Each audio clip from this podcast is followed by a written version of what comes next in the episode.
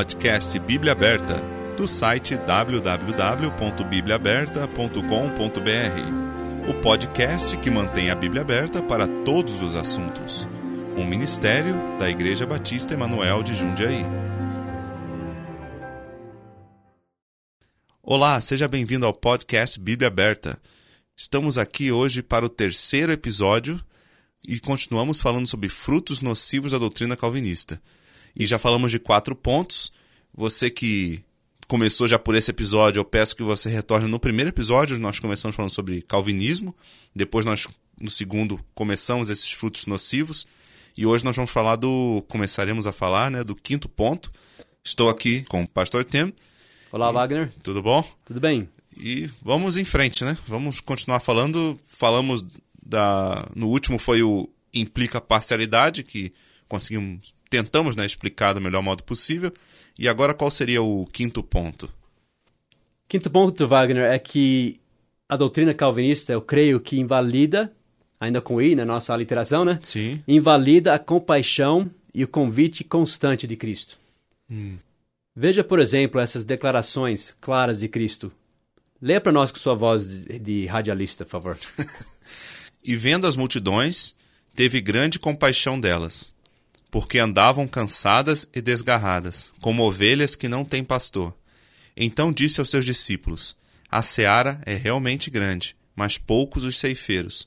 Rogai, pois, ao Senhor da seara que mande ceifeiros para a sua seara. Mateus 9, 36 a 38.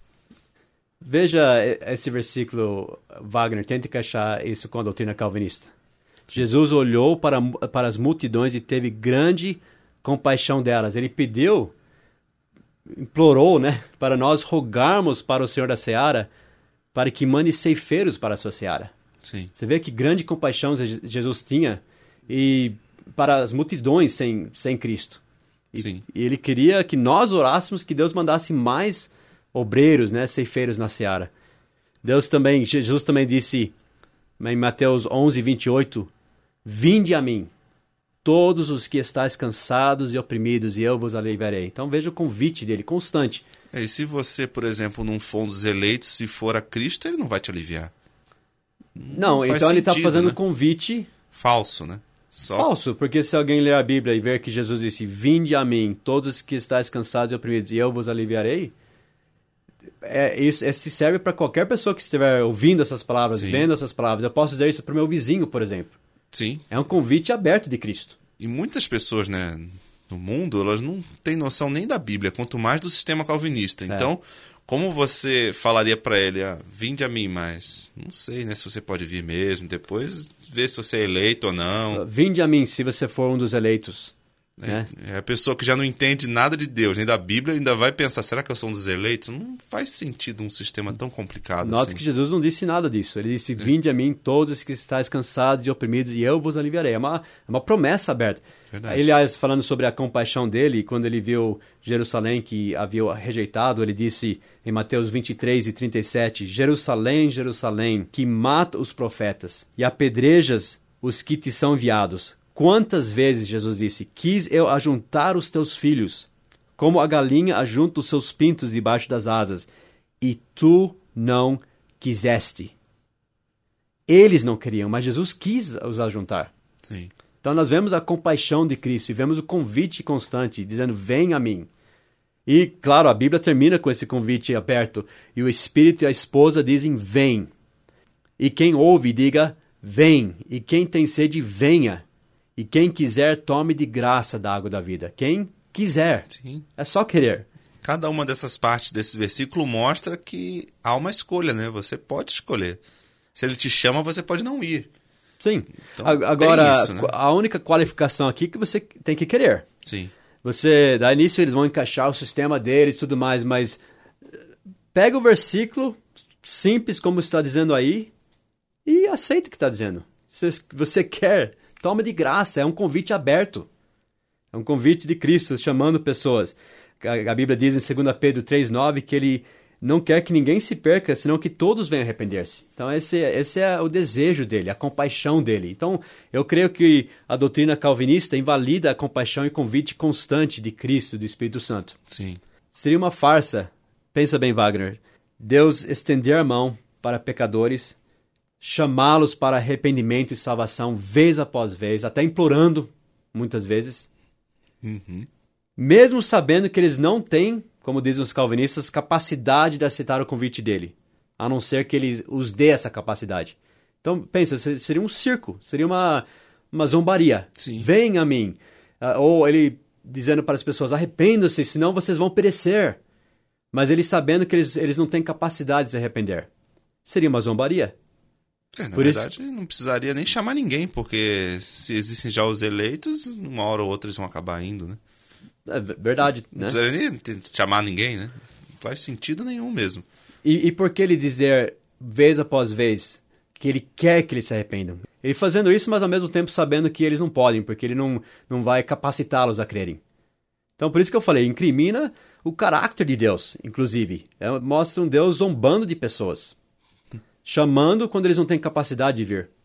Se ele chamou, a própria chamada dele é a capacidade de vir. Sim. A palavra de Deus é viva e eficaz. Né? É- é- Ela é viva. Nós, sim, estamos mortos em nossos pecados, mas a palavra de Deus entra e, e é tudo que você precisa. O chamado dele é o suficiente para alguém crer. Agora, que pessoas rejeitam, rejeitam. Isso a gente vai ver também. Mas que ele quer que eles se salvem, ele quer. Outro perigo, eu creio, do calvinismo é que impede oração.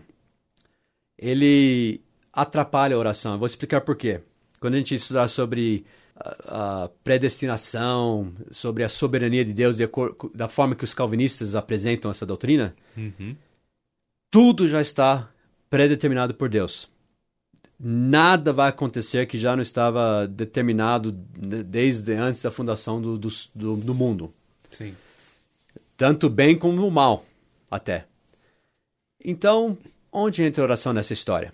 Porque Jesus disse, a gente viu no ponto anterior, porque ele pediu para nós, para rogarmos para o Senhor da Seara para que mande obreiros para a sua Seara.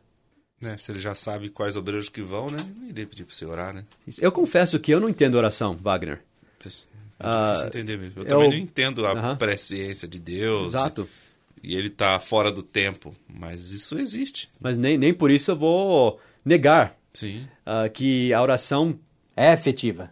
que Deus usa a oração. Ele pediu para nós orarmos, para Ele mandar ah, obreiros para a seara. Então, eu, eu acredito que a conclusão seria que se nós não pedirmos, se nós não orarmos, podemos não ver resultados por, por não fazermos o que Jesus disse para fazermos. Ele tem uma razão para falar, para nós rogarmos para Deus da seara, mandar Deus obreiros. sabe de tudo, mas nós não, né? Verdade. É e, e ele pede para nós orarmos. E indica aí que se nós não orarmos, não vamos ver os resultados que poderíamos ver se orássemos. Sim. E também até se você pensar na oração que pessoas chamam de o Pai Nosso, né? Aquela oração modelo que Jesus deu. Ele disse, ah, mostrando como devemos orar, disse que seja feita a tua vontade, assim na terra Terra, como nos nos céus. Isso indica que nem sempre é feita a vontade de Deus na terra como é, é sempre feita nos céus. Por que devemos orar assim? Se já está tudo predeterminado, tudo fechado, agora eles vão falar, não, vamos orar assim porque Deus disse para orar assim.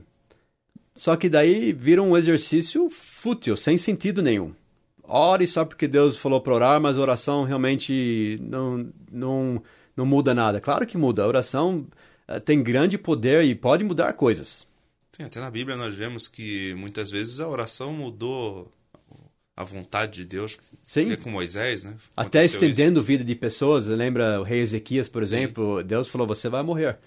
Ele orou, falou: Ok, ouvi suas orações. Enfim, tem muitas ocasiões na Bíblia que a oração mudou coisas. Quer dizer, se não tivesse orado, não que- teria acontecido daquele jeito. É que é difícil realmente nós entendermos que Deus pede para você orar por algo, mas que na verdade ele já sabe o que, que vai acontecer. Sim. Mas não porque ele predestinou, apenas porque ele está fora do tempo, né? É uma, uma dificuldade Isso. muito grande Ah, entender isso. Então, isso, mas ah, volta àquela ilustração, inclusive, que Que o pastor Larry usa bastante. ah, sobre um jogo de futebol. Ninguém pensa nisso nas outras coisas da vida. É. Ninguém pensa, ah, ah, eu vou pro supermercado, mas Deus já sabe que eu tô indo pro supermercado. Ou eu vou jogar futebol, mas Deus já sabe quem vai ganhar. Sim, ele é Deus. Ele, como você disse antes, ele está fora do tempo. Sim. Mas isso não significa que ele determinou que tudo vai ser assim e vai ser assim, ponto final. Daí nós estamos, daí sim nós estamos limitando Deus, porque na verdade nós estamos dando uma prévia aqui, quando a gente falar sobre a soberania de Deus, você vai ver que muitos calvinistas, Wagner, acreditam que Deus sabe o futuro só porque ele já determinou o que vai acontecer. Tá entendendo? Como é, se assistindo um filme só. Não, é que ele só sabe uh, o futuro porque ele já determinou ah, que vai acontecer daquele jeito. Ah, entendi. Tira até ele um já planejou o futuro. poder dele, então, si, né? Ele montou todo um brinquedo e já vai seguir aquele trilho e acabou. E porque ele já determinou que ia ser daquele jeito. Então, por exemplo, eles falam que Deus sabia, por exemplo, que Judas iria trair Jesus, porque Deus planejou e já tinha determinado que ele ia fazer isso. Não porque ele, ele sabe o futuro, que ele está no futuro já. Criou Judas só para aquilo. Isso, então ele podia prever o futuro porque ele faz o futuro, é mais ou menos assim. Entendi. Mas, na verdade, eles que têm uma visão limitada de Deus. É verdade. Porque Deus sabe o futuro, porque, como você disse, Deus está fora do tempo. Né? Ele criou o tempo. Ele, nós somos limitados ao tempo, ao espaço, à, à matéria. Sim. Mas Deus não, ele, ele é o criador do tempo. No princípio do tempo, né? criou Deus os céus e a terra. Então, foi lá que começou o tempo. E se Deus criou o tempo, que ele estava fora do, ele está fora do tempo. Então, por isso que ele conhece o futuro. E sem dúvida, ele é soberano e sem dúvida ele determina muitas coisas. Mas na soberania dele, ele permitiu a vontade do homem também e o, a escolha do homem. É por conta disso que muita limitação as pessoas concedem a Deus, né? Porque elas ficam tentando encaixar Deus na cabeça humana delas, né? Exato. Deus funciona assim. Uhum. Aí com isso você limita Deus. Você não tem uma. Aí que você começa a não acreditar mais que Deus fez um, tudo em seis dias. Uhum. Aí você começa a não acreditar mais que as figuras do Apocalipse realmente vão acontecer. Porque começa a imaginar que é tudo ilusão, é tudo um símbolo simbólico. E você limita Deus. Só Sim. que não tem como, não tem como o homem entender os pensamentos de Deus. Exato. É impossível. Que são muito, muito mais, mais, altos. altos, né, como a Bíblia diz. Só que nós temos que só aceitar então o que Deus revela de si mesmo na Bíblia. Sim. E que ele revela que a oração é importante. E que se nós não orarmos, algumas coisas não vão acontecer. A Bíblia fala, por exemplo, de, de Elias, né, que era um homem sujeito às mesmas paixões que nós e orando. A oração, a Bíblia diz, a oração de um justo pode muito em seu efeito. Agora, se eu tivesse realmente o pensamento calvinista, isso atrapalharia as orações. Eu não, uh, seria uma futilidade, seria um exercício à toa. Sim. Você ora porque. Eles vão dizer, não, você ora porque Deus disse para orar, é assim que ele, ele trabalha, mas Deus está fazendo a gente de robôs e nós não somos robôs. A, a adoração também não pode ser uma coisa forçada dessa forma, tem que ser do coração, tem que ser uma coisa real, nossa mesmo. Mas é, a gente vai falar mais desse assunto, mas eu acredito que impede, atrapalha a oração.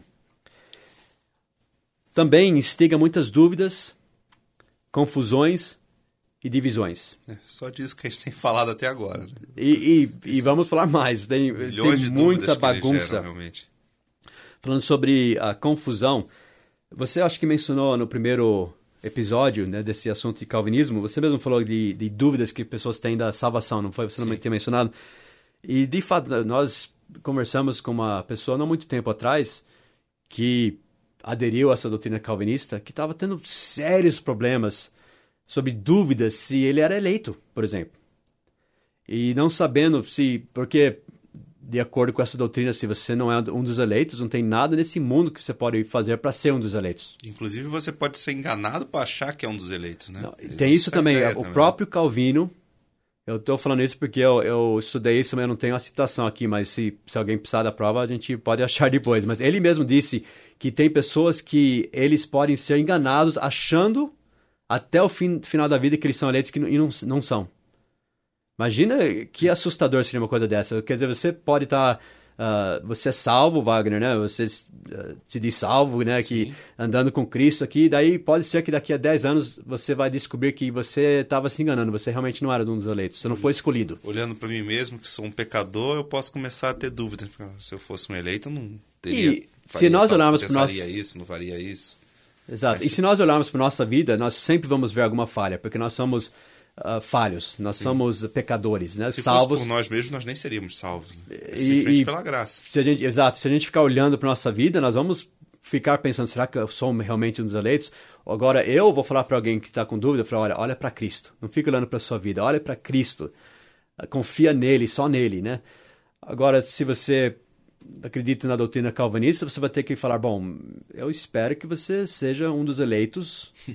né? Então, é uma doutrina que eh, causa muita confusão, dúvidas.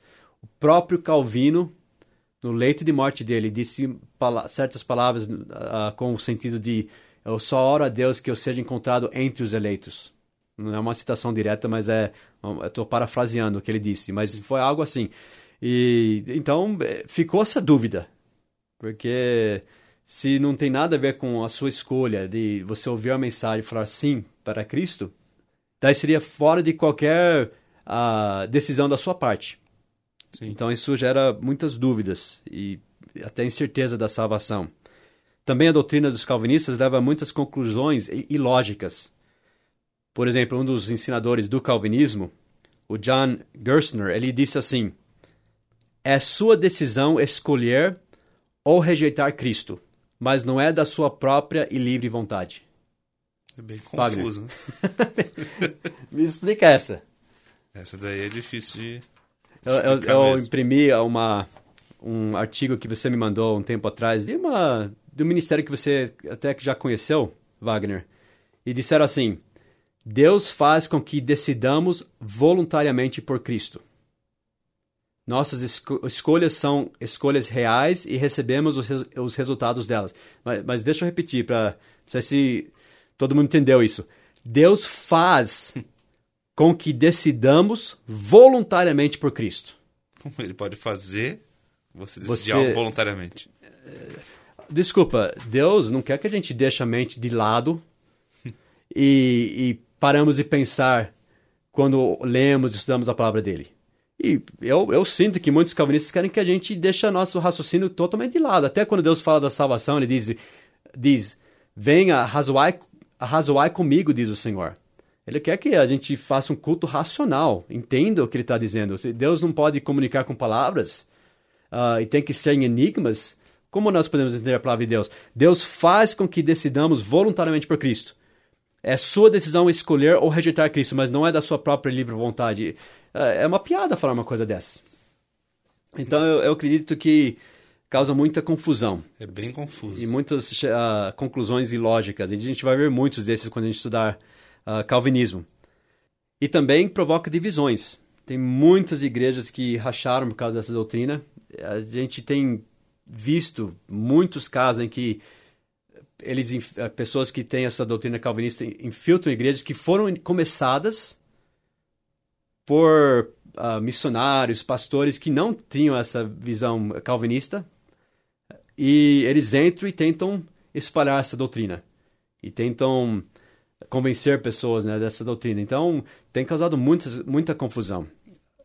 A gente, aliás, muitas pessoas que foram salvas foram salvas sem conhecer essa doutrina calvinista. Muitas. Sim, depois se tornam calvinistas. Mais para frente, né? Alguém chega e traz essa doutrina e, e, começa a confundir a cabeça deles. Então, eh, tem rachado muitas igrejas. Então, é uma doutrina que causa muita, muita divisão. E, sabe, é uma forma... É muito difícil entender essa doutrina. Daí você fala, mas eu não entendo. É, chego até muitas vezes a dizer, você não entende porque você não é um dos escolhidos.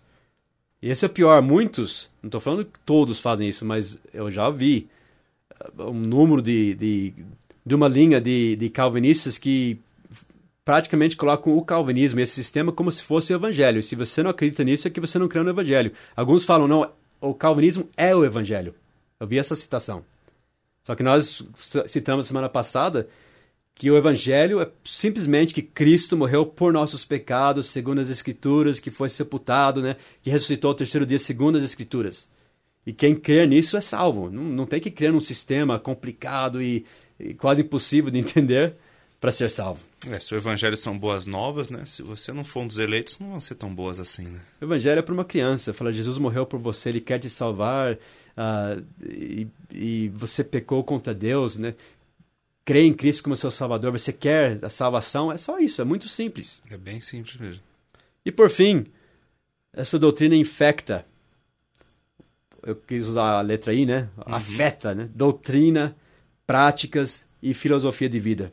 calvinismo, se você abraçar esse sistema teológico, uh, vai mudar totalmente o seu pensamento, sua teologia sobre muitos assuntos. Você tinha mencionado dispensa dispensacionalismo, uh, escatologia, até de, a doutrina sobre de separação pessoal, ideias sobre a vontade de Deus, sobre santidade. Ele infiltra todas as áreas de doutrina, é, essa doutrina calvinista, esse sistema calvinista. Então, dando um exemplo extremo aqui, mas no próprio Genebra nós falamos onde foi o berço dessa doutrina, onde Calvino governou, né, por um bastante tempo. Eles negaram o livre arbítrio do homem, começaram a defender doutrinas como a total depravação do homem, no sentido calvinista, né, que o homem é incapaz de crer, se Deus não forçar a crer, né? Que é o ponto que a gente vai ver no Isso. próximo episódio, né? Exato. Sobre dupla predestinação, quer dizer, Deus predestinou alguns para, ir para irem para o inferno e outros para irem para o céu, e já está determinado. E também uniram a igreja com o Estado. Quer dizer, fazendo isso, historicamente, os proponentes da doutrina calvinista foram responsáveis por muitas injustiças, inclusive injustiças feitas contra batistas e outros grupos que se opuseram à doutrina deles no passado. Então, o calvinismo virou uma doutrina de, de coerção em Geneva. Em muitos outros lugares do mundo também. Houve perseguições, açoites públicos, execuções até na estaca de fogo baniram pessoas, tudo por causa dessa doutrina. Então, a doutrina afeta muita coisa. Eu sei que hoje em dia, uh, aqueles que seguem a doutrina calvinista até podem discordar disso. Só que foi, uma, foi um dos frutos, um dos resultados dessa doutrina. Se você crê que Deus tem um certo grupo de pessoas que Deus odeia arbitrariamente, que eles não têm chance de ser, serem salvos, então qualquer coisa vale. Você deve odiar essas pessoas também. Sim. Você não pensa assim, se Deus odeia, por que eu vou amar? Sim. Assim como Deus odeia o pecado, a gente não ama o pecado. Eles consideram isso, né? Odeia aquelas é, pessoas, então também não vão se amar. Se Deus odeia, eu vou amar? Então, inclusive Calvino, em uma carta que ele escreveu para o rei Henrique VIII, ele recomendou que anabatistas fossem queimados. Como exemplo para outros ingleses. Ele escreveu assim: bem melhor que dois ou três sejam queimados e que milhares preçam no inferno. Mas isso também não entendo, é porque uh, ele tinha medo que quem quer perecer no inferno? É, Os vai eleitos? perecer lá quem não foi escolhido, né? É, uh, não teria nada a ver, né? Queimar também para outros não perecerem no inferno. Que seriam ser salvos e ser salvos, de acordo é, com o é pensamento cara, dele. Bem confuso. Sim. Estranho também, né? Pensa bem, Wagner. Uh, todo mundo na cidade dele de Geneva era salvo. Estranho, né? Todos eram eleitos na cidade dele. É uma bela coincidência. Estranho, né? É coincidência. Uma né? bela coincidência. Então, uh, e outra, eu acredito que a filosofia, falando sobre doutrina, que a filosofia do, do calvinismo é um grande empecilho ao evangelismo. Eu acredito nisso. Se tudo já está predeterminado por Deus e o homem não tem escolha, então por que, por que pregar toda criatura? Eles vão falar, não, vamos pregar toda criatura porque é assim que Deus salva os eleitos. Só que Deus está nos mandando uh, para todo mundo, pregando para cada criatura, mesmo sabendo que muitos desses, a maioria, não é eleito. Sim. Então, é um exercício uh, fútil. Né? Você, não, porque Deus quer salvar assim os eleitos. Então, eu tenho que mentir para muitas pessoas e dizer: uh, Cristo morreu por você, o evangelho é esse, sabendo que eles não, bem possivelmente, não são eleitos. Pensa, né? É muito mais fácil, até mesmo para você não ter um peso no seu coração de estar tá mentindo, você acreditar que a gente sabe que não vão ser todas as pessoas que vão ser salvas. Isso a gente também sabe disso. Mas eles têm chance. Mas eles têm chance. A gente implora. E, decide, e depende deles apenas Sim. a decisão. A gente dá a palavra de Deus, ora por eles, pedindo que o Espírito Santo trabalhar na vida deles, né? E fala que... E a gente vai falar disso também. Nós cremos... Uh, no trabalho do Espírito Santo. Nós cremos que alguém não pode ser salvo sem a obra do Espírito Santo na vida deles. Então, isso é uma coisa que a gente vai ter que falar sobre isso também. Eu, dizendo que nós não somos calvinistas não quer dizer que alguém pode ser salvo quando bem entender. Uhum. Esse, esse, é outro assunto. Mas uh, nós oramos por pessoas, nós imploramos, nós entregamos a palavra de Deus, porque tem chance. Enquanto eles estão vivos, eles têm chance. Sim. E a gente, uh, nós avisamos pessoas, não, não rejeita Deus, porque pode ser tarde demais Pode ser a, a última chance. E o calvinismo tem sim Historicamente extinguido. evangelismo em igrejas. Eu sei que tem, eh, tem calvinistas que são evangelistas, que ah, são fiéis em obedecer a Deus nessa área. Só que historicamente tem atrapalhado muito o evangelismo. Tem, eu, eu sei que também tem famosos, entre aspas, calvinistas, né, que, que eram grandes evangelistas, Spurgeon, William Carey, por exemplo. A gente pode falar deles também em um, um outro episódio. Só que eu, eu acredito que eles ganhavam almas apesar do calvinismo, não por causa do calvinismo. Eles, eles eram obedientes ao que Deus disse. Inclusive, o próprio Spurgeon, ele, ele muitas vezes se contradizia. É, Ele falava coisas, ele agia de certas form de formas que os calvinistas da época dele não gostavam. Ele, ele causou muitas controvérsias. Eh, Tem até uma história que ele orava: Ó oh, Deus, salve os eleitos, e, e enquanto estiver salvando os eleitos, eleja mais. Quer dizer, ele tinha um coração evangelístico.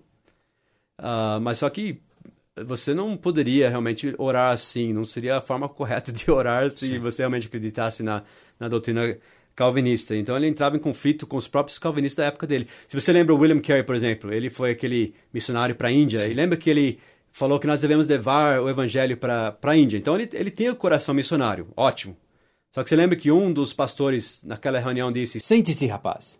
quando Deus quiser salvar o- os pagãos, ele vai salvar sem a sua ajuda. Lembra dessa história? Sim. De onde veio esse pensamento desse pastor que disse isso? Pensamento calvinista. Calvinista. Eu sei que o William Carey foi um grande evangel- evangelista apesar dessa doutrina. Só que eh, foi essa doutrina que causou esse pastor a dizer as palavras que disse. Então eu realmente acredito que é um empecilho ao evangelismo. ah, ele tira o zelo de pessoas. Até eu conheço igrejas que têm calvinistas, igrejas batistas, eles não são tão zelosos em, em ganhar almas. Eles até dão estudos e eles vão, vão dar os estudos e, e- e se os, os eleitos vão acabar ouvindo e, e crendo. Só que sem dúvida tira um pouco o zelo. É, com certeza. Chegamos ao fim do, do nosso episódio. Hoje terminamos de falar né, dos frutos nocivos da doutrina calvinista. Na semana que vem, no nosso episódio 4, nós vamos fazer um contraste entre o arminianismo e o calvinismo e por que nós não nos enquadramos em nenhum desses dois. Né? Exato. E mostrar que devemos sempre manter a Bíblia aberta. Qualquer dúvida, vocês sabem nossos canais de comunicação que estão aí no post, ou se você está assistindo no YouTube, vai aparecer no, no vídeo. Muito obrigado, pastor, e até a próxima semana. Obrigado, Wagner. Até semana que vem.